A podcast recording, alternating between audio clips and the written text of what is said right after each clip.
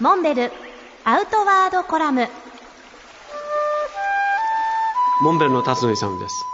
先週は韓国ソウル近郊の山ドモン山に登ったお話をしました。実は一日だけ私たった一人でこの山を目指したわけですけれども交通手段として地下鉄を利用しました。ソウルの中心地のメインターミナルで行く先をあれこれ探しているうちにどうしても韓国のハングル文字っていうのは我々日本人には馴染みが少ないので戸惑っていたわけですけれどもそこに一人の紳士風の方が近づいてきて困ってる様子に声をかけてくれました。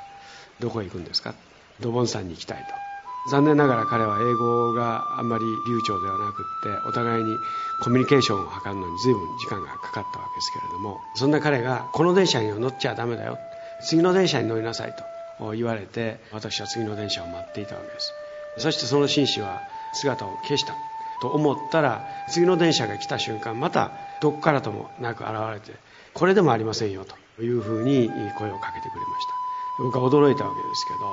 そして電車を3台やり過ごして次の電車が来た時ようやくその紳士がこの電車ですよ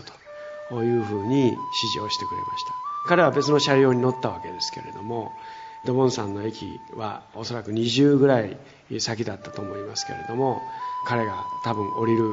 駅の寸前にわざわざ隣の車両から僕を探し当ててドボン山はこれから当先の駅ですよと。ということを言い残して彼は降りていきました。その時本当にあの韓国人の優しさというか人に対する思いやりということを痛切に感じました。